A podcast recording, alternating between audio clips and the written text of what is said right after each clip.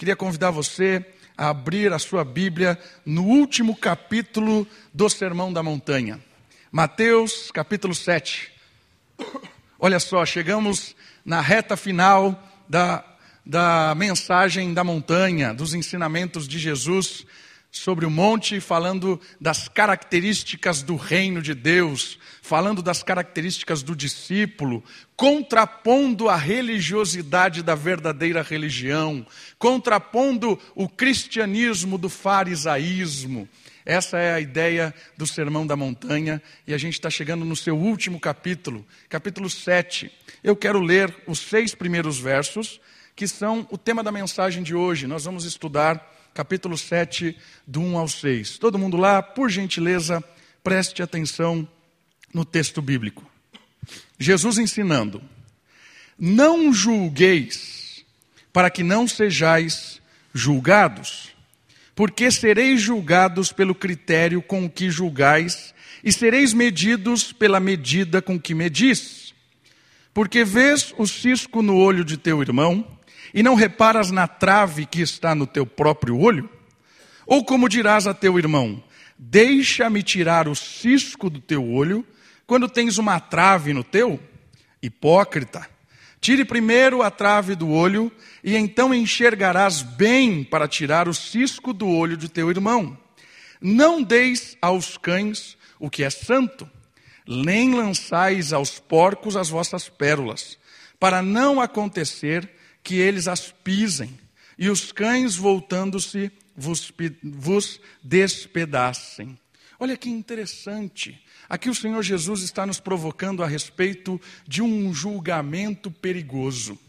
A questão aqui levantada por Cristo tem a ver com um juízo, julgar, fazer um, um, julgamento a respeito de alguém ou de uma situação. E o Senhor Jesus está dizendo o perigo de um julgamento perigoso. Né? Olha só, perigo do julgamento perigoso. Por quê? Porque se é perigoso, vai lançar, e é, esse julgamento vai lançar a, a, a pessoa para o abismo vai lançar essa pessoa para o desespero. O falso julgamento ou julgamento não criterioso, ele lança aquela faísca que Tiago fala da língua e, e, e, e é fogo para todo lado. Então o Senhor Jesus aqui vai nos ensinar a respeito do não julgar.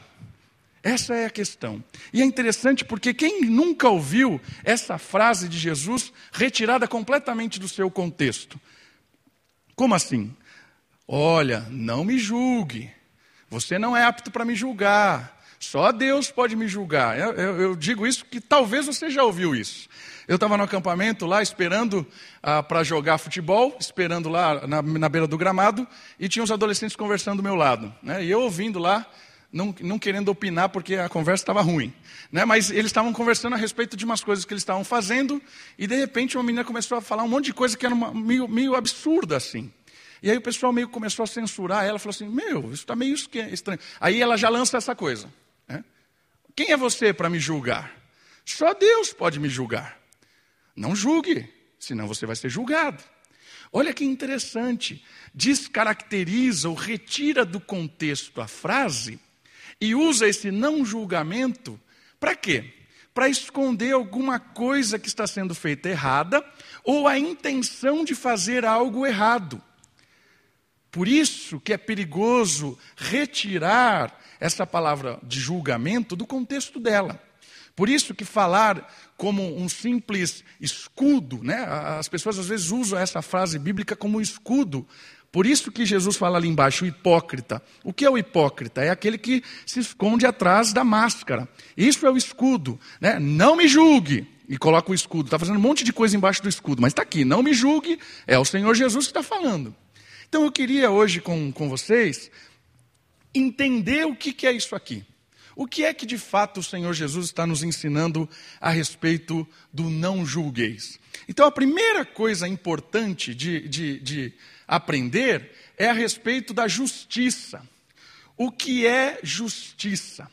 O que é esse juízo? O que é essa justiça de aplicação do juízo? Olha só, a primeira pergunta que surge sobre ser justo pode ser: o quão bom, o quão bom eu preciso ser? Quanto bom eu preciso ser? A resposta bíblica para essa pergunta é tão bom quanto Deus. Que absurdo é isso aqui. Não é absurdo. A questão é senso de justiça. Quem é o padrão de justiça? Quem é que pode dizer quem é certo, quem é errado? Se você perguntar assim, o que eu preciso fazer para ser justo? O padrão não, não pode ser ninguém. O padrão não pode ser nada aqui. Tem que ser acima de nós. Por isso a resposta é: quanto bom você precisa ser para agradar a Deus, é tão bom quanto Deus é. Percebe? Então a ideia é o seguinte: a justiça que agrada a Deus é uma justiça perfeita. Como é que eu e você, fazendo qualquer coisa, podemos agradar a Deus? Com perfeição. Então, você quer agradar a Deus com a sua prática religiosa? Faça tudo perfeito, sem nenhum erro, sem nenhuma mácula, sem nada de erro. Aí você atingiu a perfeição que agrada a Deus. E aí você pode, inclusive, julgar as pessoas a partir dessa perfeição. Qual é o problema disso? É impossível. Ninguém consegue agradar a Deus com as suas atos de justiça. É impossível. Porque o padrão é elevado demais para a criação, é elevado demais para o ser humano. É um padrão que é o próprio Deus, é aquilo que 1 Pedro diz. O padrão é Deus. Certo? Quer ver esse texto de Pedro? Deixa o seu dedinho aí, por favor, em Mateus capítulo 7, e vai comigo lá em 1 Pedro. Lá no finalzinho da Bíblia, 1 Pedro, capítulo 1, verso 15 e 16. Olha só, falando do padrão de justiça. O quão bom nós precisamos ser para agradar a Deus. 1 Pedro, capítulo 1, versículo 15 e 16. Mas sede vós também santos em todo o vosso procedimento, assim como é santo aquele que vos chamou. Olha só. Sede santos como o próprio Deus é santo. Pois está escrito: Sereis santos, porque eu sou santo. A primeira coisa importante para aprender a respeito desse julgamento e desse juízo é que o critério de avaliação não sou eu e nem você. O, o juiz da situação não sou eu e nem você. Por quê? Porque a justiça está além de nós. A justiça está acima de nós. A justiça e o padrão de justiça é o próprio Deus. O que é que o homem fez em resposta disso? Quando o ser humano percebe que a sua religião sozinha jamais agradaria a Deus, qual é a resposta do ser humano a isso? A resposta é essa. Quando o homem percebe que o padrão de justiça está acima dele e é inatingível, ele cria o seu próprio padrão. Vamos resolver o problema. O que é o farisaísmo? A religião da época de Jesus. A religião da época codificou a palavra de Deus, criou um códice dela. Ou seja, a palavra de Deus é inatingível. Vamos criar um, uma codificação dela para que a gente possa cumprir isso aqui. A, a, a, o farisaísmo criou cerca de 360 leis negativas da palavra de Deus. Isso não pode, isso não pode, isso não pode, isso não pode. E cerca de 250 leis positivas. Isso pode, isso pode. O que o, o farisaísmo fez? Ele criou um manual de conduta que ele pode fazer. O manual de conduta externa, porque ele vive uma religião externamente, e ele fala assim: olha só como eu sou bom, como eu sou justo, eu sou o padrão e atinjo o meu padrão, por isso eu posso julgar inclusive você. Olha, você não está fazendo muito bem isso, porque eu sou o padrão, eu criei e eu faço isso. E olha que interessante, não é só o farisaísmo que faz isso. As, as religiões não cristãs e algumas cristãs, entre aspas, elas criam um código de ética e a partir desse código de ética elas definem o que é certo e o que é errado, o que agrada a Deus e o que não agrada. E isso é muito, mas muito esquisito porque isso cria um, um modo de justiça própria. Isso cria uma possibilidade mentirosa de agradar a Deus por si só. Queridos, eu quero que você entenda uma coisa. Aquilo que Pedro está dizendo é o seguinte: a justiça de Deus é impossível de ser atingida. Como resposta a ela, nós não devemos criar um sistema religioso para nos justificar. Como uma resposta à, à justiça de Deus muito elevada, o que nós temos que fazer? Nos quebrantar diante dele e dizer: Senhor, eu não posso.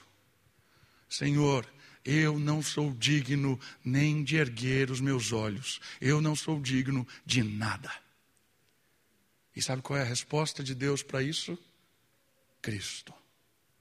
A resposta da justiça é Cristo, porque Deus manda o seu filho, e o seu filho se faz humano. E esse humano, Deus humano, o Emanuel, Deus conosco, ele é íntegro, ele cumpre toda a lei de Deus, ele é perfeito, a justiça dele, ele agrada a Deus em tudo. Por isso, quando ele morre, ele cumpre a justiça de Deus no meu e no seu lugar. Olha que maravilha isso! O critério de Deus que era inatingível foi atingido pelo Filho de Deus na sua prática de vida. É por isso que só há salvação, só há justificação, só há justiça plena em Cristo. Porque só Jesus cumpre toda a lei de Deus perfeitamente. Eu queria que você entendesse que o não julgueis aqui tem uma conotação de não se tornar juiz, não se tornar legislador não se torne aquilo que só Cristo tem o direito, porque só Cristo é perfeito. Por isso que ele toda a autoridade lhe foi dada no céu e na terra, porque ele foi obediente e obediente até a morte. E a autoridade que ele tem hoje é de ser juiz. Só Jesus pode julgar com autonomia e com direito. Então, a primeira coisa muito importante de entender aqui é que esse julgamento tem a ver com não queira ser Deus, não queira ser juiz. Está entendendo? Nós não temos condições de ser juiz no peso de Jesus. Não temos. Então, o não julgueis tem a ver com isso. O não julgueis não quer dizer que algumas coisas negativas. Tem a ver de a gente não ser juiz. Mas isso não, não quer dizer algumas coisas. Lembrando da frase do início da moça. Não me julgue, e aí o escudo pelo que tu tem feito. Né? Lembrando de, dessa frase da moça, o que é que não quer dizer, então, o não julgueis? Não julguem não quer dizer que não podemos diferenciar o bem do mal. Esta proibição não nos dá o direito de tolerar o pecado. Olha só que importante isso aqui. Esse não julgueis tem a ver não ser juiz. Mas isso não quer dizer que nós não podemos discernir o que é certo e errado. Isso não quer dizer que a gente tem que ser omisso ao pecado, fechar os olhos. Olha, realmente eu não posso te julgar, então. Só que não é esse o critério que está sendo ensinado aqui. A questão é o seguinte: Paulo, ali em 1 Coríntios capítulo 5, ele fala assim: tem alguém no meio de vocês aí na igreja que está fazendo uma coisa que nem mesmo os gentios fazem. E até os gentios estão olhando para vocês, os incrédulos estão olhando para vocês e estão ficando com medo da igreja, porque o que está acontecendo aí no meio da igreja é sério demais. Aí Paulo fala assim: julguem, façam juízo. E eu quero que vocês entendam que eu estou aí com vocês e lancem fora esse cara daí. O que é que Paulo está falando? Vocês têm que fazer o juízo do certo e do errado. O não julgueis não quer dizer que a gente não tem condições de dizer ou de, de dizer que ah, aquilo é pecado ou não é pecado. Certo? Porque senão a igreja se alastra com o pecado. Com essa falsa ideia de não poder apontar o pecado de ninguém. Não é essa a ideia. Certo? A ideia de não ser juiz é de não é, é, é, colocar-se no lugar de Jesus e julgar a pessoa no sentido: eu não sou como você, eu não faço isso. Ah, você vai para o inferno. Esse eu não julguei. Agora, a ideia é de nivelar as pessoas. E a gente vai trabalhar essa questão de nivelar. Se nós não podemos ser juízes, mas nós temos a responsabilidade de corrigir erros, de apontar pecado e de lutar contra o pecado, a gente vai se igualar aqui. Quer ver? Vamos aprender um pouquinho mais. O que mais que não quer dizer? Que não devemos identificar ensinos verdadeiros e falsos. Opa! O não julgueis não quer dizer que nós não devemos fazer juízo de ensinamentos é, é, falsos que aparecem na igreja que aparecem por aí. Ah, você está falando de Jesus, então não posso julgar. Não é isso que está dizendo. Às vezes está usando o nome de Jesus, mas são ensinamentos totalmente errados, equivocados, fora da palavra de Deus. São ensinamentos que deturparam o evangelho completo e ainda dizem que a igreja, que é povo de Deus e que está ali falando em nome de Deus, mas nada de Deus tem ali. Então, a, o não julgueis não tem a ver também da gente não fazer juízo, fechar os olhos para falsos ensinamentos. Ao mesmo tempo que a gente tem que ficar esperto com o pecado e fazer juízo do certo e errado baseado no padrão que é Deus e a sua palavra, a gente também tem que fazer juízo de ensinamentos verdadeiros e errados. E esses ensinamentos são julgados a partir do quê? De Deus e da palavra. O que eu falo aqui tem que passar pelo crivo da palavra. O que você fala tem que passar pelo crivo da palavra. Eu não posso chegar aqui e falar assim, ó, eu sou ungido do Senhor, não julguem o que eu for falar, apenas aceitem. Porque Deus disse, não julguem. Está entendendo? Tirar do contexto para falar falsos ensinos, isso não é o que o texto está dizendo. A questão está ligado que só Cristo é o Senhor e juiz. Eu queria que você frisasse e entendesse isso aqui. Não queira ter o papel de Cristo. O juízo que nós fazemos do pecado e dos ensinos religiosos não é um juízo que Deus faz. Deus julga para condenação. Nós não julgamos para condenação, porque não somos juízes. Nós julgamos para quem então? É isso que a gente tem que aprender com esse texto. Vamos lá, vamos caminhar um pouquinho mais. Para quê? Por que nós não devemos julgar como juízes? Versículo 2, está aí com você? Mateus capítulo 7, versículo 2. Final do 1, né? Primeiro. Não julgueis, para quê? Para que vocês não sejam julgados. Para não serem julgados. Olha a ideia. Se você quer ser um juiz condenatório, essa sua atitude faz com que você seja passível de um julgamento desse mesmo critério.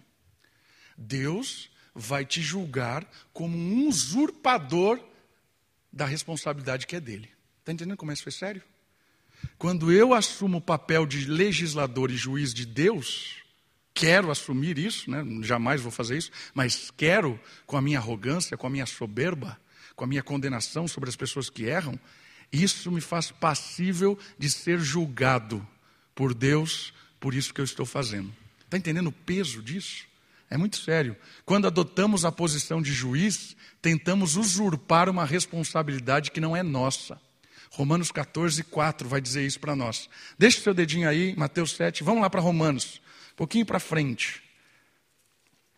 Romanos, carta de Paulo aos Romanos, capítulo 14 versículo 4. Romanos capítulo 14, versículo 4. Quem és tu que julgas o servo alheio? É para o seu próprio Senhor que ele está em pé ou cai, mas estará firme, pois o Senhor é poderoso para o firmar. Certo? Quem é, quem é você para fazer esse juízo? É só Deus quem pode fazer. Olha o outro texto, o outro texto. 1 Coríntios, um pouquinho para frente, capítulo 4, 4 e 5. Primeira carta de Paulo aos Coríntios, capítulo 4, versículo 4 e 5. Pois, embora eu esteja consciente de que não há nada contra mim, nem por isso me justifico. Olha o que Paulo está falando. Nem por isso me justifico, pois quem me julga é o Senhor. Tem a ver com justiça própria, tem a ver com usurpar o papel que é de Deus. Portanto, nada julgueis antes do tempo. Olha só, tem o tempo certo do juízo, até que venha o Senhor o qual não só trará à luz as coisas ocultas das trevas, mas também manifestará os motivos dos corações. Por isso que a gente não consegue julgar as pessoas como juiz, porque precisa uma luz para fazer saber as intenções, não só a parte externa. Porque uma pessoa pode estar fazendo uma coisa aparentemente boa, mas o coração é extremamente maligno. Mas o verdadeiro juiz e o único que pode julgar de verdade trará as coisas ocultas das trevas e manifestará os motivos do coração. Então cada um, olha o papel do juiz, receberá o seu reconhecimento da parte de Deus. Olha que interessante isso. Então, ah, o, o, juízo, nesse sentido de aplicar recompensa, condenação, é de Deus, porque Ele conhece, além das atitudes, Ele conhece o coração, os motivos, o porquê estamos fazendo. Certo? Não temos essa autoridade. O não julgueis é para que nós não sejamos passivo, passivos desse julgamento de Deus, de usurpadores da função que é dele. Ok? Outra coisa interessante: se quisermos ser juízes, seremos injustos e esse erro traz sobre nós um juízo correto e poderoso de Deus. Deus vai nos julgar com justiça, se quisermos tomar o poder que é só dele. Entenderam essa questão do juízo? Então, o não julgueis tem a ver com tomar o papel de Deus, condenar ou absolver alguém em termos eternos. Você vai para o inferno. Não, você vai para o céu. Não tem como a gente fazer isso. Entende? É esse o não julgueis. Vamos continuar. Por que não devemos julgar?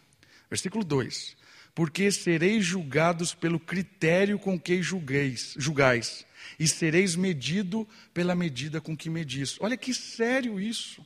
Quando nós tornamos juízes, nós corremos o risco de ter um duplo critério. É o que os fariseus faziam. Os fariseus faziam esse critério duplo. Que critério duplo era esse? Os fariseus usavam esse duplo juízo, exigiam coisas que eles mesmos não podiam fazer. Lembra o código de ética que eles criaram? Se tornaram juízes? E aí, olha que interessante. Normalmente, quando alguém assume uma posição de juiz indevidamente, essa pessoa ela aplica a lei pesada sobre os outros mas sobre si mesmo ela não aplica. O juiz indevido, ele julga com mão forte, mas alivia com graça a si mesmo e os seus amigos. Conhece isso no Brasil? É assim que funciona no Brasil. Né? E às vezes isso funciona na própria igreja. Pessoas que condenam como juiz uma prática a um legalismo. O que é o legalismo? O legalismo é a prática da lei para salvação, a prática da lei para se justificar diante de Deus. Isso é o legalismo. O legalismo é quando a gente quer que as pessoas façam algo para conquistar o favor de Deus. Não tem nada que a gente faça para conquistar o favor de Deus. É só Cristo que faz isso por nós e nos dá graciosamente. Então o legalista é aquele que exige das pessoas, ó, oh, você vai, vai para o inferno. Ah, agora sim, você fez isso, vai para o céu direto. Certo? Aí o, o texto está dizendo para a gente que os fariseus faziam isso. Eles legislavam com mão forte, condenando as pessoas, mas eles eram hipócritas. Não faziam nada daquilo que, que eles, eles exigiam da lei. E o Senhor Jesus está falando assim: você está medindo assim? Fique esperto, porque eu vou te medir pelo, pelo critério que você está colocando. Você está fazendo que você é a régua? Você é o padrão? Saiba de uma coisa: para mim, que sou Deus, não tem dois padrões. Não tem faça o que, o que, eu, que eu quero, mas eu não faço aquilo mesmo que eu estou querendo. É? Para Deus não tem dois padrões. Então Deus está dando uma dura no, no farisaísmo e no legalismo. Na hipocrisia de exigir coisas que nem são da palavra de Deus, são leis humanas, exigir isso e não fazer isso. Critério, duplo, duplo critério na avaliação, no juízo. Apontavam os erros dos outros com soberba e como juízes, e não como réus, que também somos todos nós. Aí vem a igualdade. A gente tem que entender uma coisa: se nós não somos juízes, quem nós somos? Todos nós somos réus. Todos nós estamos debaixo do juiz de Deus, do juízo de Deus. Somos todos iguais.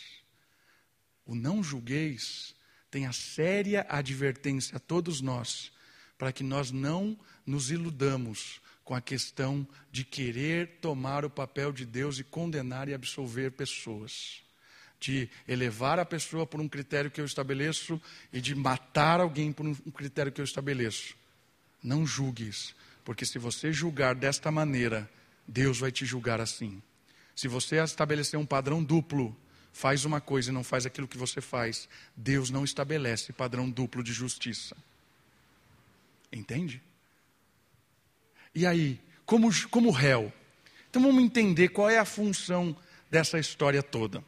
E o último ponto que está ligado com isso é que nós precisamos entender que nós não nos tornamos juízes, por quê? Porque nós somos identificados como réus ou como ovelhas. Somos todos iguais. Somos todos iguais. E olha só o versículo 3, presta atenção. Por que vês o cisco no olho de teu irmão e não reparas na trave que está no teu próprio olho? O que, que ele está fazendo aqui? Ele está igualando todas as ovelhas. Você e eu não somos juízes, nós somos pecadores, carecemos da graça de Deus e somos todos errados, certo? Mas ele estabelece um outro. Ou como dirás ao teu irmão: Deixa-me tirar o cisco do teu olho quando tens uma trava no teu hipócrita. Aí ele dá uma recomendação muito profunda. Tira primeiro a trave do teu olho e então deixa quieto o cisco? Não, não deixa quieto o cisco. Aponte o cisco. Percebeu? Então Deus não está falando para a gente é, tirar a trave do olho e deixar o outro quieto, não julgue o outro. Não é isso. Ele está falando assim: vocês são idênticos. Viva uma vida de constante lavar do pecado, para quê? Para que o seu coração fique limpo, sua, os seus olhos fiquem limpos e você possa auxiliar o outro e não julgar o outro. Entendeu o critério? Somos iguais. Por isso, quando alguém aponta o pecado do outro, tira o seu cisco, não é porque alguém está condenando ou querendo ser juiz. Deve ser porque eu amo ele, sei o que ele está passando, acabei de tirar a trava do meu olho e eu quero que o cisco dele não se torne uma trava para ele. Percebeu? A, a, a grande questão aqui do negócio? Quando percebemos que também somos falhos, assim podemos tirar a nossa trava e enxergar os pecados dos outros com nitidez e pureza. Quando eu tiro a trava do meu olho, trava é, é uma madeira enorme usada para construção. Quando eu tiro isso, eu consigo enxergar de maneira espiritual as coisas. E quando eu olho para o irmão pecando, eu não olho com egoísmo, eu não olho com superioridade, eu não olho como sendo um juiz, eu olho como sendo uma ovelha. E falo assim: graças a Deus, tirei a minha trava. E o meu irmãozinho tem um cisquinho de só. Se ele continuar com esse cisquinho, vai virar uma trava. E eu, com grande amor, com grande humildade, me igualo a ele digo assim: meu irmão, eu sei o que você está fazendo. Eu já fiz isso. Eu me dei mal. Saia disso. Percebeu a diferença? Eu não estou fazendo assim. Culpado. Vou derrubar isso aqui. Vai morrer. Eu sou melhor que você. Eu não estou fazendo isso. Eu fiz o contrário. Eu me igualei ao cara e às vezes eu, eu baixei e falei assim: meu irmão, eu sei o que você, eu sei o que você está vivendo. Eu vivi isso. Vamos sair dessa. Entendeu a diferença? O não julgueis não quer dizer que a gente nunca vai tirar o cisco do irmão. A gente precisa tirar o cisco do irmão. Porque se eu não aponto o cisco do irmão, eu não, não amo ele. Porque o pecado leva à morte. E se eu amo alguém, eu não quero que essa pessoa morra. E o cisco mata, tanto quanto a trava. O cisco leva à morte, tanto quanto a trava. Por isso, quando eu olho para esse texto, não julgueis, eu me humilho, porque o padrão de justiça é elevado demais. Eu entendo o meu lugar, eu sei que sou falho e pecador, eu sei que Deus vai me julgar, não me torno juiz, mas eu quero constantemente, pelo padrão de Deus, pela graça de Jesus, pela força do Espírito, tirar a trava do meu olho e ser um instrumento de produção de vida. Porque aonde o pecado é retirado, vida em abundância. Quando o pecado reina, morte. Quando o pecado vai embora, vida. Isso é avivamento. O que é avivamento de uma igreja? O avivamento de uma igreja não é quando ela começa a gritar e cantar alto. O avivamento de uma igreja, uma igreja avivada, não é a igreja que dança, faz auê, não é isso. Uma igreja avivada é uma igreja onde o pecado vai embora e a vida floresce. onde o pecado deixa de reinar e a santidade aflora. Entende? O ensino de Jesus é para que a gente pare de ser hipócrita se esconda atrás do pecado de um falso, uma falsa religiosidade apenas condenatória, mas nos igualemos como pessoas que carecem da glória de Deus e da ajuda uns dos outros. Por isso você é importante. A sua história é importante. As suas derrotas, os seus erros e os seus recomeços são importantes. Por quê? Porque aí vai maturidade para a igreja, troca de experiência troca de, de, de amor, edificação mútua. Aquilo que você já vivenciou, talvez alguém esteja à beira do abismo para vivenciar, e talvez Deus está te levando até essa pessoa e falar para ela assim: meu amigo, sai daí, vem para cá. Ou às vezes o cara já está lá atolado e você vai dar a mão para o cara e vai falar assim: Eu sei como você pode sair daí. Eu já saí daí, vem para cá. Tiramos as máscaras Estamos todos aqui lutando por uma vida de santidade. Estamos todos aqui lutando, querendo ter uma vida longe do pecado. Todos aqui somos iguais. Por isso nós precisamos da ajuda uns dos outros. Meus irmãos, se você um dia ver cisco no meu olho ou trava, pelo amor de Deus, fale para mim. Não me deixe morrer. Não me deixe morrer. Me fale. Pecado leva à morte. Concluindo, concluindo, os fariseus condenavam a impiedade porque eram ímpios. Acuse-os daquilo que vocês são. Esse é o que os fariseus faziam com grande maestria. Eles acusavam os outros de ímpios porque eram ímpios. Concluindo o último versículo, que alguns teólogos falam esse texto está fora de contexto, não dá muito para entender é o texto do, dos cães e dos porcos. Né? Olha lá, versículo 6. Eu, eu creio que não está fora de contexto nenhum, está encaixado completamente com o texto de cima.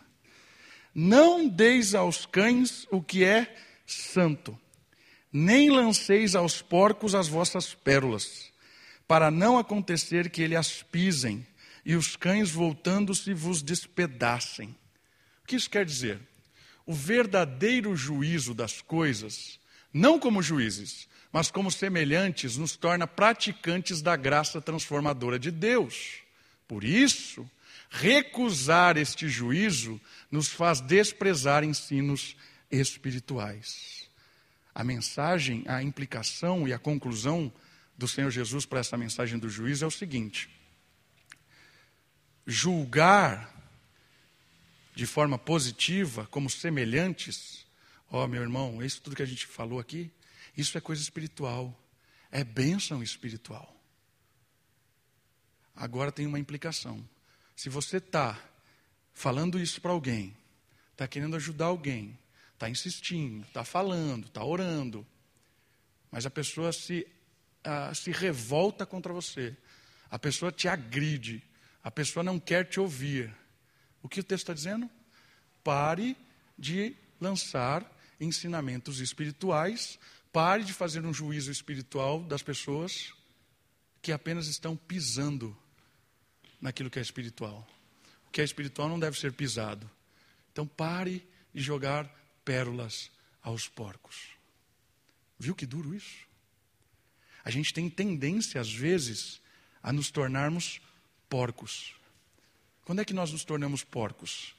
Quando Deus está lançando sobre nós o Evangelho, a palavra transformadora, os ensinos, e nós estamos recusando, e nós estamos brincando, estamos respondendo a isso tudo com desdém, pisamos em coisas espirituais, somos porcos.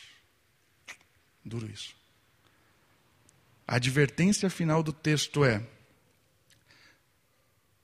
não trate os ensinamentos espirituais como pérolas lançadas aos porcos. Está percebendo que não tem o que fazer? Pare de lançar pérola. Pare. Continue orando. Continue intercedendo. Mas não dê coisas espirituais para pessoas que não querem coisas espirituais. Isso é pisar no Evangelho. Isso é uma advertência para nós, para não nos tornarmos porcos, e também é uma advertência para nós, não lançarmos coisas santas de uma forma a insistir tanto e essa coisa santa começar a ser profanada e desprezada. Pare, só ore, só interceda. Recolha as pérolas. Recolha as pérolas e ore. Terminando. Deus é o juiz. Nós somos os réus. O juiz aplicou pena de morte. A pena de morte foi lançada sobre Jesus. Todo aquele que está em Cristo está perdoado dos seus pecados e tem vida eterna, jamais passará em juízo novamente condenatório. Mas o juiz virá julgar as nossas obras. Deus só pode julgar as nossas obras. Deus só pode julgar os nossos corações. Nunca, nunca como crentes, tenhamos a ousadia de querer ser juiz. Entendendo que somos réus, que somos ovelhas, que somos idênticas, ajudemos uns aos outros a tirar a trava de cada um, o cisco de cada um, para crescermos juntos, caminharmos juntos, amarmos a Deus juntos, termos uma unidade. E a implicação: não trate as considerações do reino de forma desprezível. E não lance coisas especiais do reino para pessoas que as tratam como porcos. Vamos orar? Abaixe sua cabeça, feche os seus olhos, ore ao Senhor. Peça a Ele alegria nas coisas do alto, juízo espiritual e humildade para nos quebrarmos cada dia mais diante do santo juiz, que é o Senhor Jesus.